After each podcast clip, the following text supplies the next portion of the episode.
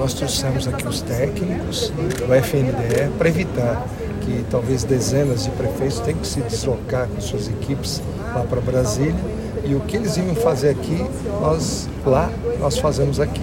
Em outras palavras, não é só verificar como está a situação da prefeitura com relação a escolas, ônibus e quadras, enfim.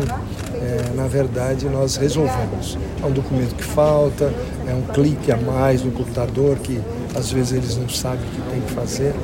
Além de tudo, tem essa qualificação. E o, e o nosso MEC está colocando no, no AvaMEC é, cursos gratuitos de capacitação de todos os professores.